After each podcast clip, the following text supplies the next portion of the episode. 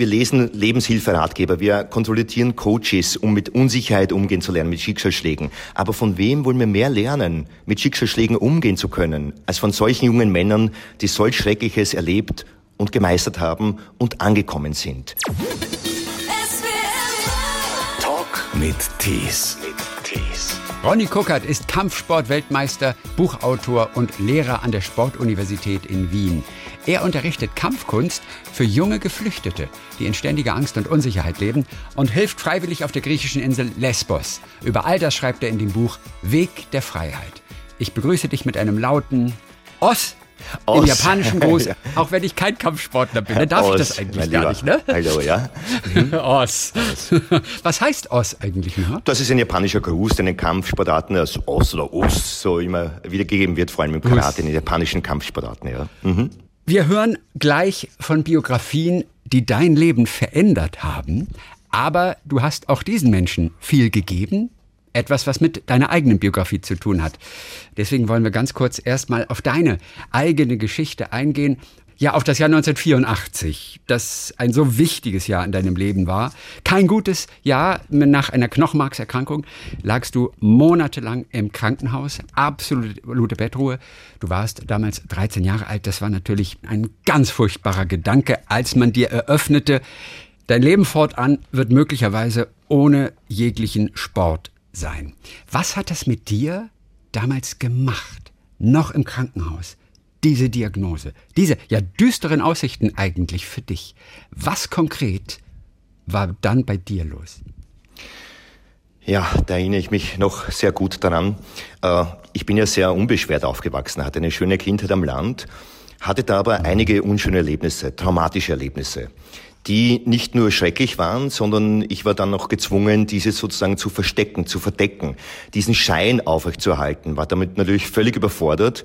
Und ich glaube, dass die Knochenmarksentzündung letztendlich nur ein körperlicher Ausdruck dieser unendlichen Angst war, in der ich da gefangen war. Was du dann später gemerkt hast, ne? Was du dann tatsächlich später erst gemerkt hast. Ja, durch die äh, Entzündung. Dann diese Knochenmarksentzündung. Die Ärzte sagten mir, Sport wird nicht mehr möglich sein. Das war für mich, da ist die ganze Welt zusammengebrochen. Hab dann aber begonnen zu lesen. Hab dann begonnen, Bücher zu verschlingen zum Thema Spiritualität, Philosophie der Kampfkunst, Zen und habe mich fasziniert für diese innere Stärke. Warum eigentlich? Wie bist du darauf gekommen, überhaupt äh, äh, solche Bücher dann zu lesen als 13-Jähriger? Naja, wenn man sich als Kind sehr schwach fühlt und ausgegrenzt, ich war ja da im Bett, bin ja monatelang nur im Bett gelegen und durfte mich danach auch kaum noch bewegen, war da sehr, sehr ausgegrenzt und war da der Außenseiter. Und da fasziniert man sich natürlich für diese Stärke, für diese innere Stärke und denkt sich, ich komme zurück und dann zeige ich es allen. Das hat mich fasziniert, das hat mich begeistert. Auch durch Filme, die du gesehen hattest? Aber natürlich habe ich auch Filme gesehen, Karate Kid und all diese Kampfkunstfilme, die mich fasziniert haben. Und ich habe aber gleich von Anfang an eben diesen Spirit bewundert, diese geistige Fähigkeit, diese, diese Souveränität, die dem ausgeht. Erzähl mir noch ganz kurz, du sprichst von traumatischen Erlebnissen, also als Jugendlicher.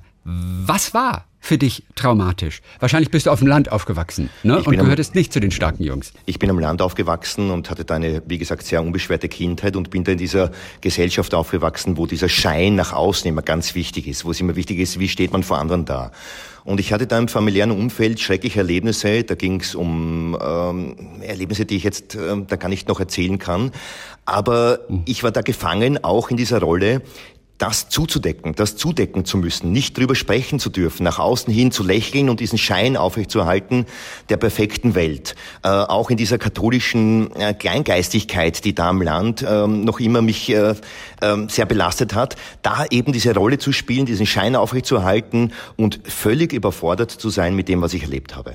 Also wir reden auch von Ereignissen innerhalb der Familie, die einfach nicht nach draußen dringen sollten. Ja, Über genau. die du auch heute eigentlich nur schwer sprechen magst oder Ja, kannst. ja.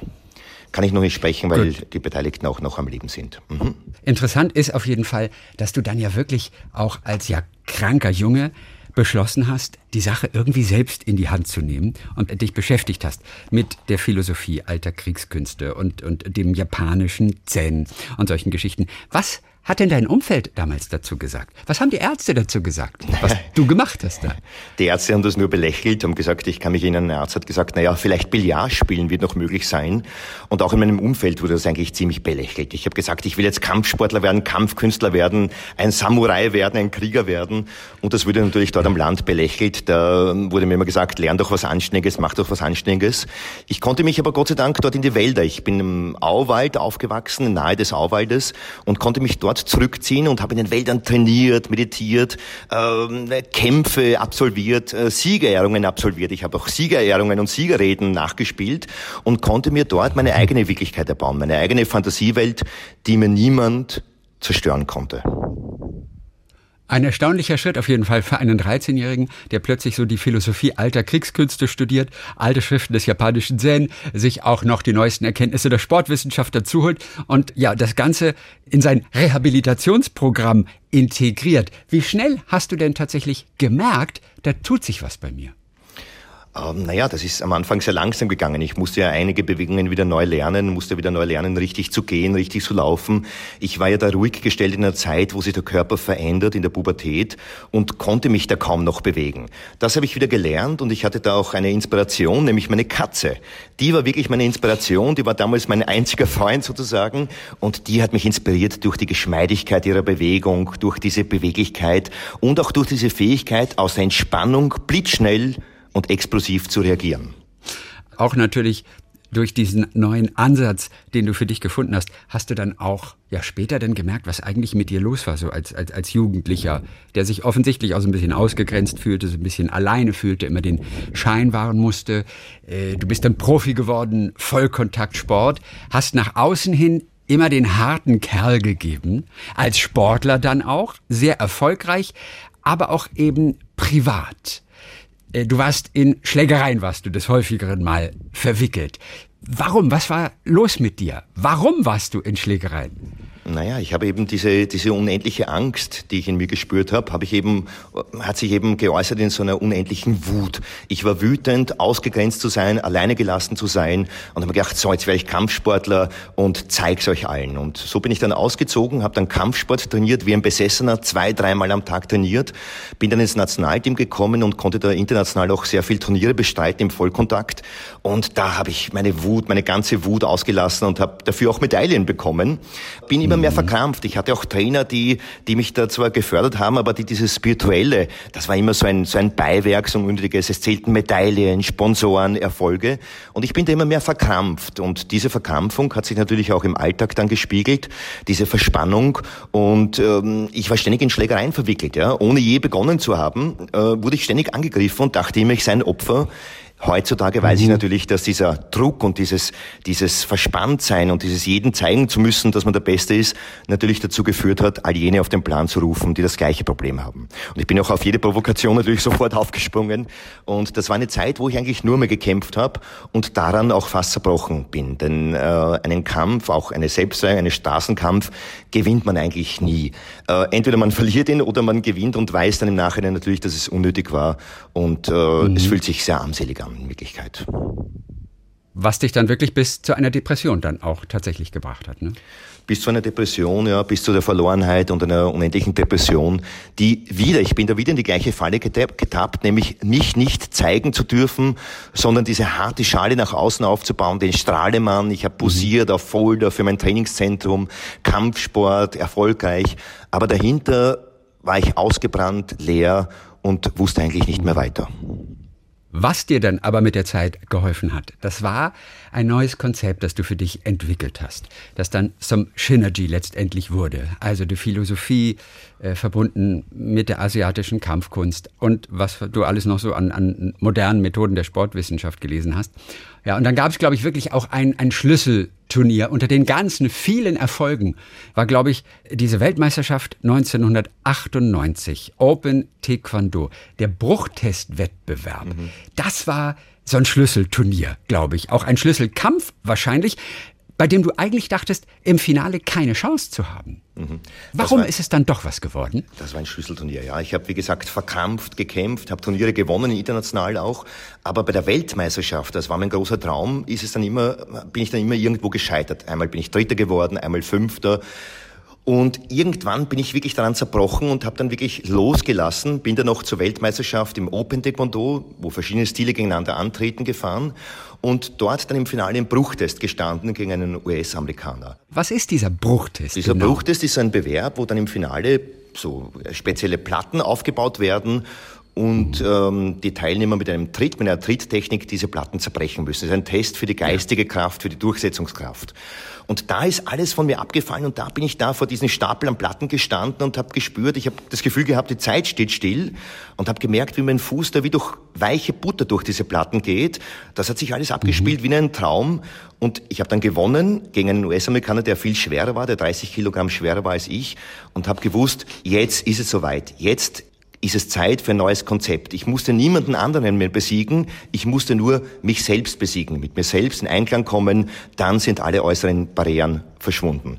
Und dann habe ich begonnen, mhm. Shinichi äh, zu unterrichten und den Namen auch Shinichi äh, nach außen hin zu tragen und dieses neue Konzept der Kampfkunst zu unterrichten, wo es vor allem darum geht, nicht mehr kämpfen zu müssen. Kämpfen zu können mhm. bedeutet nicht mehr kämpfen zu müssen. Ist das der Leitfaden auch der japanischen Philosophie exakt genauso? Kämpfen zu können heißt nicht mehr kämpfen zu müssen? Grundlegend ja. Allerdings sind die asiatischen Kampfsportarten in den, in den letzten 100 Jahren sehr verändert worden, sind sehr starr, sind sehr steif. Es werden wie Roboter Patentrezepte auswendig gelernt, da werden sogenannte Cutters, Formen auswendig gelernt, abgespult. Es ist immer härter, es ist so ein Meister-Schüler-Verhältnis.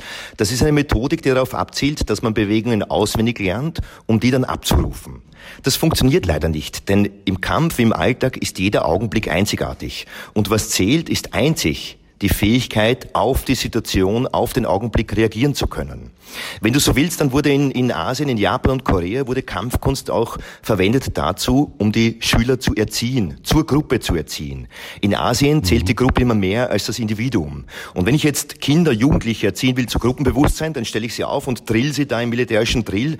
Das ist ähnlich wie bei uns beim militärischen Drill, wo die Soldaten marschieren, eins, zwei, eins, zwei, oder beim alten deutschen Turnen, das gegen den Körper ist, wo nicht die Freiheit oder das Individuum, sondern die Erziehung zur Gruppe im Mittelpunkt steht. Was hat denn Kampfkunst mit Gruppe zu tun? Geht es um das gleichzeitige Ausführen von Bewegungen dabei? Naja, das ist in diesen alten klassischen Kampfkünsten steht eben dieser, dieser Gruppendrill im Mittelpunkt. Die Bewegungen werden eingeschliffen, wie ein Roboter absolviert und dann in der Gruppe ausgeführt. Das machen wir im Shinichi nicht. Im Shinichi steht, wie gesagt, die eigene Bewegung, die individuelle Bewegung. Das kennst du sicher auch von unserem Schulsystem. Im Schulsystem werden, wird uns gelehrt, Patentrezepte zu wiederholen, abzuspulen. Aber später im Leben kommt man drauf, dass es viel wichtiger ist, flexibel zu agieren, seine Fähigkeiten flexibel im Moment anzuwenden. Das ist das, was zählt. Mhm. Bis zum Jahre 2015 war das schon ein ereignisreiches Leben, das du gehabt hast, mit sehr, sehr vielen Erfolgen letztendlich dann auch auf sportlicher Ebene. Aber das ist wahrscheinlich nichts gegen das, was in den letzten sechs Jahren dann bei dir passiert ist. 2016 hast du ein Projekt gestartet, ein, ein wirklich besonderes Projekt, Synergy Freedom Fighters. Mhm. Du trainierst seitdem junge Kriegsflüchtlinge aus Syrien, Afghanistan, Irak, Somalia, bereitest sie auf Turniere vor. Wenn wir ein Jahr noch mal davor gehen, also 2015, das war ja für dich ein Jahr wirklich der Offenbarung, der Inspiration. Du hast junge Männer kennengelernt, Flüchtlinge, denen du viel gegeben hast, aber sie eben auch dir. Du warst damals in einer Phase mit wenig Lebensmut, hast ja wenig Sinn im Leben gesehen, in dem, was du damals gemacht hast. Warum? Ich habe dann im Jahr 1999 mit Shinichi begonnen, habe das nach außen auch beworben und getragen, habe dann auch ein Trainingszentrum in Wien gegründet mit 1200 Quadratmeter, Kredite dafür aufgenommen und war wieder in diesem Hamsterrad drinnen. Bin wieder in diese Falle getippt, getappt, nämlich des Burnouts. Ständig nach außen repräsentieren, Shinichi bewerben, habe posiert wieder auf Folder und bin da eben dem hinterhergelaufen. Ich habe damals auch gesagt, meine Existenz, meine Existenz hängt davon ab. Ja. Ich habe das alles auf dieses Trainingszentrum und auf diesen Wirtschafts wirtschaftlichen Erfolg aufgebaut. Bin durch mein Leben gerauscht und habe mich am Abend erst wieder ausgebrannt und leer gefühlt und keinen Sinn in dem gesehen. Dann 2015, als diese Flüchtlingsdramen sich vor unserer Grenze abgespielt haben, habe ich eine Aktion gestartet, eine Hilfsaktion und bin damit Spenden zum Flüchtlingslager Preiskirche in Österreich gefahren und habe dort Spenden überge übergeben und bin mit diesen jungen Männern ins Gespräch gekommen. Wann kam denn der Moment, als du beschlossen hast, ich muss ins Flüchtlingslager? Das ist ja gerade um die Ecke. Naja, als ich, äh, als ich gelesen habe und in den Zeitungen und im Fernsehen gesehen habe, was sich da abspielt vor unserer Grenze und gemerkt habe, dass wir, denen es so gut geht, eigentlich auch die Verantwortung haben. Das war wie ein Reflex. Wir haben die Verantwortung, dort auch zu helfen. Und ich wusste, dass wir dort helfen können, helfen müssen und habe die Spenden dorthin geführt und habe dort mit jungen Männern eben gesprochen, habe in ihre Augen gesehen. Und die Männer hatten alles verloren, hatten Familie zurückgelassen, haben Schreckliches erlebt. Aber sie hatten dieses Leuchten in ihren Augen, diese Sehnsucht nach einem besseren Leben und diese Sehnsucht nach einem Leben Leben in Sicherheit und Freiheit. Und das hat mich sofort mhm. inspiriert und da, hat, da haben wir uns sofort verbunden gefühlt. Und als ich erzählt habe, was ich mache, dass ich Kampfsportlehrer bin, da haben die, die Augen gleich aufgeleuchtet. Ja, das waren alles junge Männer, die gerade Mann werden Begriff äh, waren, die gerade da gesehen werden wollten. Und als ich gesagt habe, ich bin mhm. Kampfkunst, Kampfsportlehrer, naja, da waren sie sofort begeistert. Also ich glaube, mit einem Töpferkurs oder mit Yoga hätte ich mir da viel schwerer getan. Ihr saßt also alle auf einem Feld, du hast ein bisschen erzählt. Wie habt ihr euch überhaupt verständigt? Denn selbst Englisch sprechen ja die wenigsten. Ja, da war immer jemand dabei, der ein bisschen Englisch gesprochen hat. Wir haben uns mit Händen und Füßen verständigt und eben einer war immer dabei, der ein bisschen übersetzt hatte. Dann hast du einige Jungs tatsächlich begeistern können. Ja, einer war Ismail zum Beispiel. Ja. Ismail, den du sehr erfolgreich dann letztendlich später trainiert hast. Wie hast du den kennengelernt? Wie erinnerst du deine erste Begegnung? Wie erinnerst du die ersten Dinge, die du über ihn erfahren hast? Ja, der Ismail ist, ist äh, wie gesagt, ist mir sehr ans Herz gewachsen. Der war von Anfang an, der ist ins Training gekommen, hat gestrahlt, hat uns sofort unterhalten mit seinen Witzchen, war der Kleinste in der Gruppe und der Flinkeste auch, ja, hat gespielt, hat getrickst, was das Zeug hält und was mir sofort ins Auge gefallen ist, dass hinter dieser, ähm, hinter dieser Fassade von lustig doch eine tragische Geschichte steht. Ismail ist geflüchtet, hat seine Familie verlassen, ist zweimal im Mittelmeer gekentert, um sein Leben geschwommen und hat es dann letztendlich bis nach Österreich geschafft. Und ähm, ich habe mich dann sehr mit ihm auch angefreundet. Wir haben sehr viel auch privat unternommen und mir war es noch wichtig, dass er lernt, sich zeigen zu dürfen. Wir haben auch sehr viel miteinander geweint und mir ist es auch wichtig, dass die Burschen auch ihr Leid zeigen dürfen, sich nicht verstecken müssen und nicht nach außen tun, als wäre alles in Ordnung. Nein, das sind schwer traumatisierte Burschen, die Schreckliches erlebt haben und es ist auch wichtig, dort hinzuschauen und dem auch Raum zu geben, weinen zu dürfen. Die kamen dann ja in deinen Kurs auch waren sicherlich auch sehr gespannt. Der besteht allerdings nicht nur aus Action. So junge Männer, weißt du, die sich zeigen wollen, die äh, Wachse sind, die, die waren vor allem ja wahrscheinlich an der Action interessiert. Aber dann kommt Entspannung dazu, Meditation, wie haben die das aufgenommen erst einmal? Naja, natürlich, die Burschen sind gekommen mit der Erwartung jetzt eines actionreichen Kampfsporttrainings und dann habe ich sie in Shinergy unterrichtet und unser Training beginnt einmal mit einer Sitzmeditation, wo wir unseren Geist auf den Augenblick fokussieren. Dann lasse ich die Burschen stehen. Das ist eine Übung, wo wir Leichtigkeit aktivieren, wo wir die Energie, die körpereigene Energie aktivieren. Und das war schon sehr fordernd für diese Burschen, die da im Erwachsenen Mann werden sind und nur Action wollen. Aber die, die geblieben sind, haben das auch verstanden und haben eben auch diese Leichtigkeit in der Bewegung gefunden. Denn während in unserer Gesellschaft Kraft immer mit Spannung und Leistung immer mit Anstrengung verbunden ist, steht in unserem Training die Entspannung im Mittelpunkt und die Kraft und die Leistung entsteht immer auch aus der Leichtigkeit. Und das war für die Burschen ziemlich äh, befremdlich. Aber die, die geblieben sind, haben das verstanden und haben das gemeistert. Und die habe ich dann auch auf Turniere vorbereitet. Bin dann auch auf Turniere mit ihnen gefahren, mit sehr großem Erfolg. Ismail ist gleich Staatsmeister geworden beim ersten Mal antreten. Es folgten dann unzählige World Cup-Siege bis hin zum Weltmeister- und Vize-Weltmeistertitel im Kickboxen. Also das sind ein paar unglaubliche Erfolgsgeschichten, begleitet natürlich auch von Rückschlägen, über die wir gleich auch nochmal sprechen. Aber bleiben wir mal bei den ja vier, die du tatsächlich zum Champion gemacht hast. Und deshalb innerhalb kürzester Zeit, innerhalb von ein, zwei, drei, vier Jahren, was ja wirklich erstaunlich ist. Ob das nun Abbas ist oder Ali Reza oder Sharif, das sind ihre Namen. An denen hast du, als du mit ihnen beim Turnier warst, wo sie auch wirklich erfolgreich auch gewonnen haben, an denen hast du eine ganz erstaunliche Dankbarkeit, eine ganz erstaunliche Demut entdeckt, die dich damals umgehauen hat. Was war so besonders? Ja, grundsätzlich muss man sagen, dass diese jungen Männer natürlich dieses Kämpferherz wirklich in sich tragen. Die haben so viel überwunden, so viel Schreckliches erlebt und sind hier angekommen. Es sind ja keine Geflüchteten mehr, sondern waren ja Angekommene. Die waren ja schon hier. Und das, was aber die Burschen auszeichnet, vor allem die Burschen, die dann wirklich erfolgreich waren, ist diese Verbundenheit zu sich selbst, sich zeigen dürfen, aber auch die Verbundenheit zu Mitmenschen. Dankbarkeit, Demut. Und die haben unglaubliche Erfolge errungen, aber die Art und Weise, wie sie dies erreicht haben, das hat mich umgehauen. Mit welcher Dankbarkeit, mit welcher Demut. Ich kann mich erinnern, ähm, Sharif hat verloren bei der Weltmeisterschaft, furchtbar verloren. Und anstatt er sich zurückzieht und im Groll gegen andere, alle anderen hegt, habe ich gesehen, wie er seinen Freund die Beine massiert, damit der am nächsten Tag Vize-Weltmeister wird. Abbas, die haben mit so einer Höflichkeit, mit so einer Dankbarkeit gekämpft und haben da wirklich gezeigt, haben mir wirklich gezeigt, worauf es wirklich ankommt.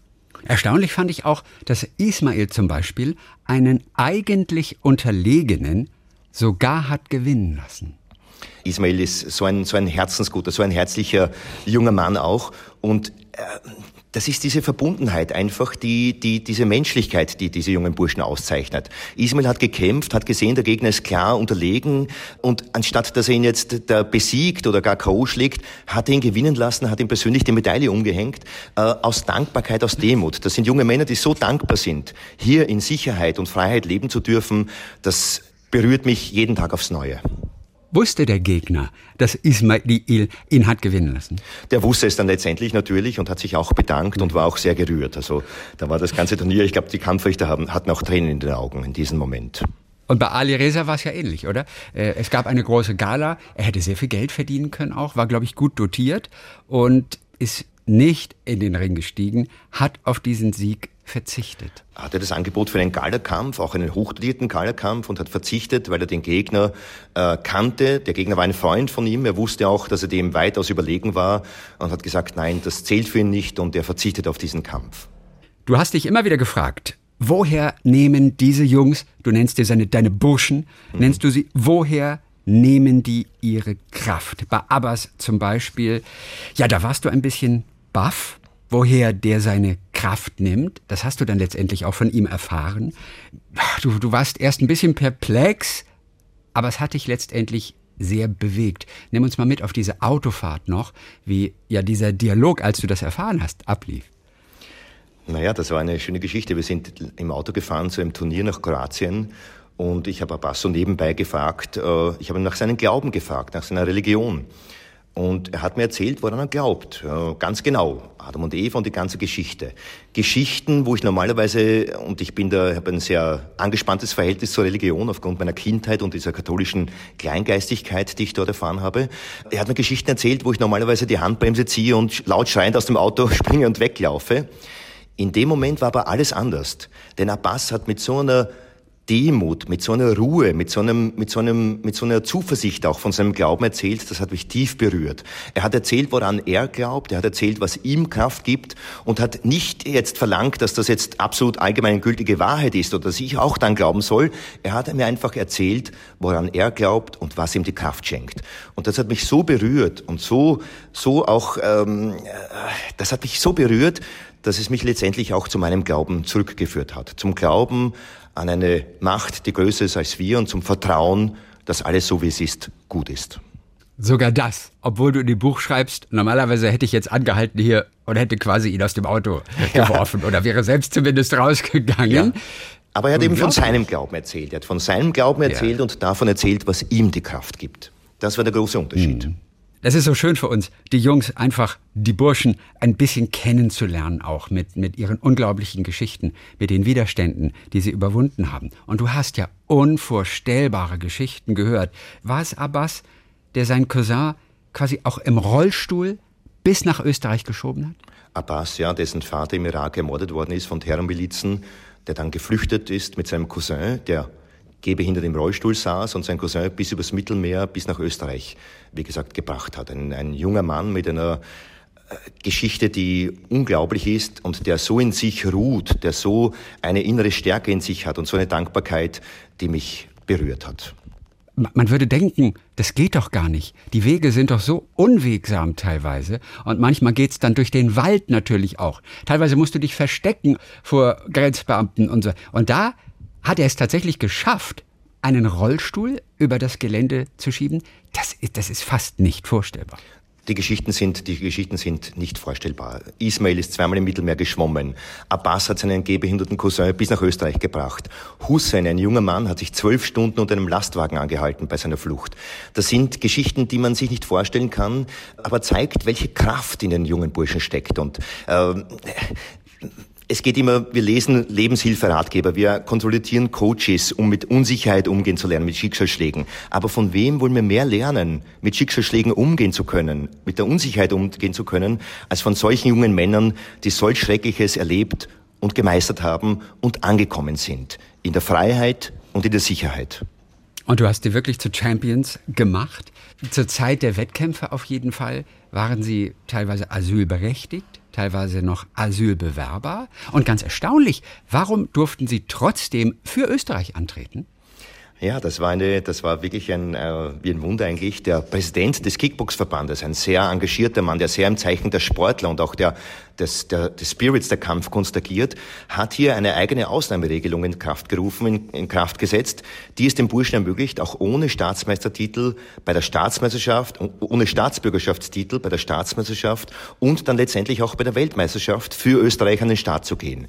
Das war eine Ausnahmeregelung, die, die der Verband da getroffen hat, für dich unendlich dankbar bin. Ja, das sind vor allem tolle Erfolgsstories, aber es war sicherlich nicht immer einfach.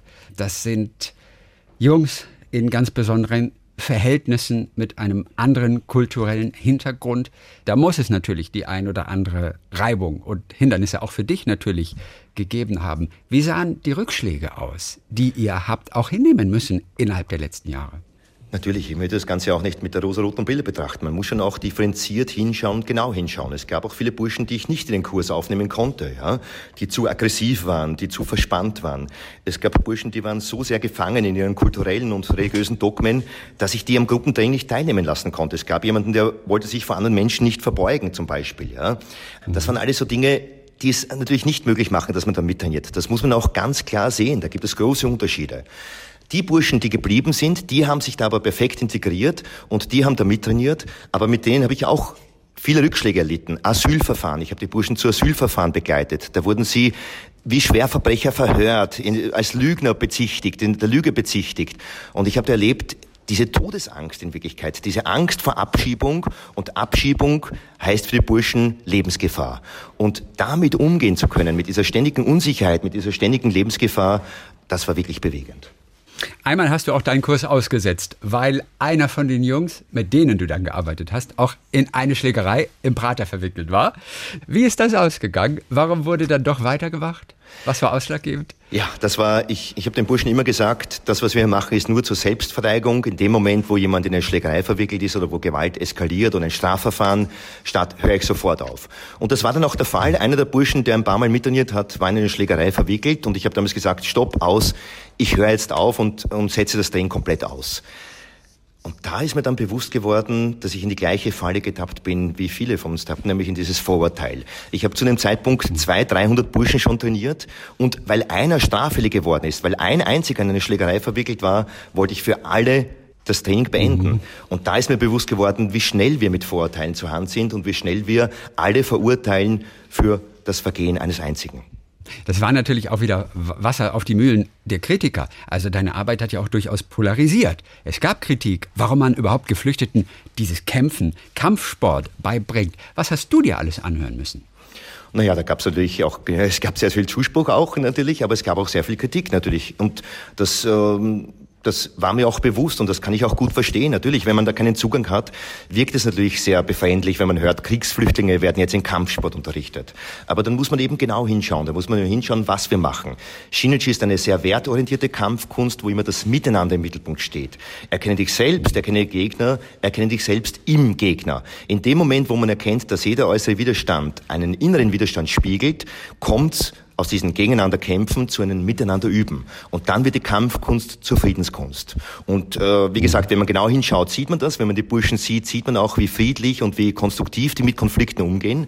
Wenn man aber nicht gen äh, genau hinschaut, wie manche FPÖ-Politiker da in Österreich, dann wird das natürlich verurteilt und dagegen haben wir uns immer zu Wehr gesetzt und haben immer hingezeigt, was wir hier wirklich machen. Beschreib mir ganz kurz in, in ein, zwei Sätzen, was bedeutet es genau? Der äußere Widerstand er spiegelt einen inneren Widerstand wider. Naja, letztendlich geht es um die Selbsterkenntnis, es geht um, das, um die Selbstverteidigung, die wir auch trainieren, aber der dritte und wichtigste Schritt, erkenne dich selbst im Gegner, heißt, dass du erkennst, dass jeder äußere Konflikt, jeder äußere Gegner immer nur einen inneren Widerstand spiegelt. Und wenn du diesen inneren Widerstand auflöst, dann ist auch der Konflikt im Außen weg. Das, äh, alles, was dich im Außen stört, damit hast du eigentlich ein Problem. Das ist äh, ganz ersichtlich, denn jeden von uns stört etwas anderes im Außen besonders sehr. Und auf einer körperlichen Ebene kann ich das auch sehr gut darstellen. Das funktioniert über die sogenannten Spiegelneuronen, wo jede Muskelspannung, wo jede Verspannung sofort vom Gegenüber imitiert wird. Und genauso funktioniert das auch auf mentaler Ebene, dass wir eben alles, was wir aus Außen, im Außen als Widerstand wahrnehmen, immer nur ein Spiegel unserer inneren Konflikte sind. Wenn wir die auflösen, mhm. sind die äußeren Barrieren weg ja. und es, es bleibt die Freiheit. Die Freiheit zum eigenen Selbst. Also wer zuschlägt oder aber auch zum Beispiel verbal einfach nur zuschlägt in den sozialen Netzwerken, hat eigentlich ein Problem. Und das ist die ganze Geschichte. Wir wollen kurz nochmal von Ismael, der wirklich ein ganz besonderer Mensch ist, hören.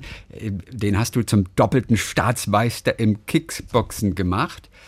Er wollte Koch werden, hatte also einen Plan auch, was er werden wollte. Was ist aus ihm geworden jetzt? Dieser Ismail, äh, wir nannten ihn auch Bruce Lee, weil er wie Bruce Lee im Ring immer gekämpft hat und uns erhalten hat mit seinen Tricks. Ismail wollte von Anfang an Koch werden im Hotel Sacher. Das erste, was er gekannt hat, wie er nach Österreich gekommen ist, war das Hotel Sacher. Ich habe ihm dann dort ein Vorstellungsgespräch organisiert und er hat den Job bekommen, die Lehrstelle bekommen im Hotel Sacher, weil er der Beste war. Mhm bei diesen Lehrstellverfahren, mhm. hat seine Lehre dort absolviert, seine Dreijährige, und ist mittlerweile ausgelernter Koch im Hotel Sacher. Nur das österreichische oder das deutsche Frühstück, das versteht er nicht, ne? das versteht er noch nicht. Da, da ist ein opulenteres Frühstück gewohnt als wir, ja. das ist eine Hungerportion. Oder ein bisschen Brot, ein kleines Ei vielleicht ja. mal. Leute, das ist ja wirklich gar nichts, oder? Nein, das ist auch sehr diese Gastfreundlichkeit, auch diese, dieses, dieses Teilen. Ähm, das ist, diese Burschen, die, die treten mir mit so einer Dankbarkeit, mit so einer Demut, mit so einer Menschlichkeit auch gegenüber. Ähm, wir sind mittlerweile wirklich eine Familie geworden und ich bin sehr, sehr dankbar für diese Begegnungen.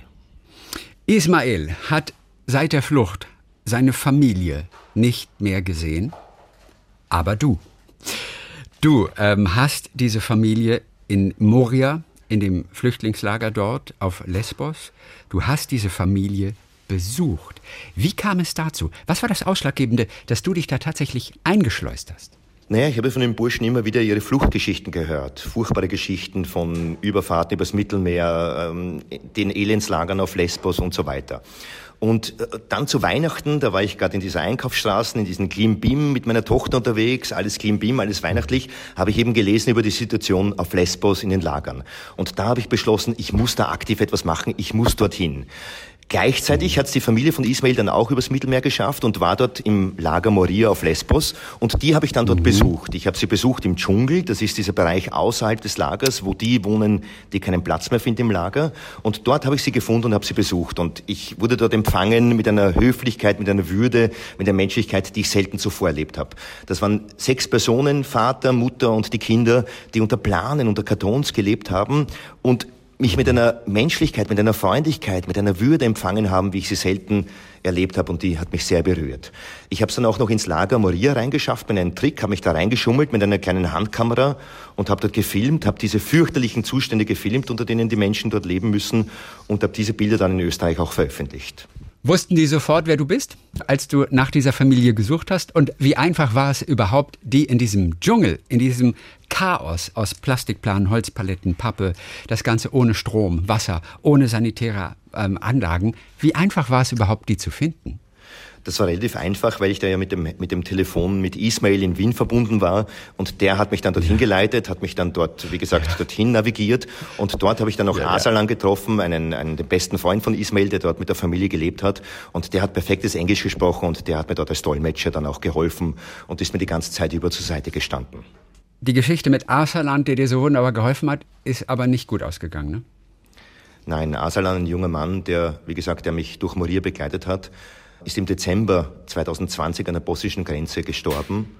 Er ist dort im Wald, im, Winter, im winterlichen Wald, äh, nicht mehr aufgewacht. Im Alter von 20 Jahren im Wald erfroren. An Herzschwäche. Er hatte ein schwaches Herz, er hatte ein schwächeres mhm. Herz, aber er ist einfach, mhm. er hat dort gelebt bei Minusgraden im Wald, ohne Essen, ohne mhm. Trinken ja, ja. und ist nicht mehr aufgewacht. Ein wunderbarer junger Mann, der Architekt werden wollte, und sein Leben mhm. verloren hat an der bosnischen Grenze, bosnisch-kroatischen Grenze, im Dezember 2020, mitten in Europa.